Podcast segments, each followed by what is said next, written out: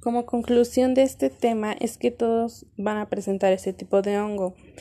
pero eh, no en todos avanza, ya que este hongo aparece cuando una persona tiene deficiencias del sistema inmunológico, pero este hongo al ser diagnosticado correctamente se puede prevenir o se puede curar usando algún tratamiento como nistatina.